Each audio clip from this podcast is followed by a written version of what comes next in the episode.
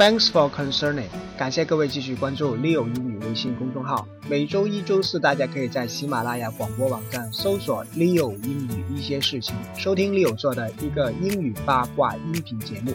今天我们学习的句子是 Take it easy，Take it easy，放松，不要紧张。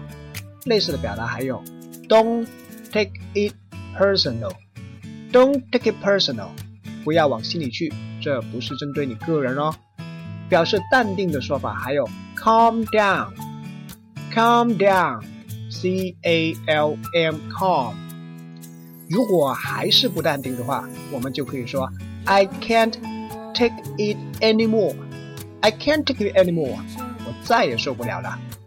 今天回复 personal 这个单词，看一件和个人的身体非常相关的一件事情。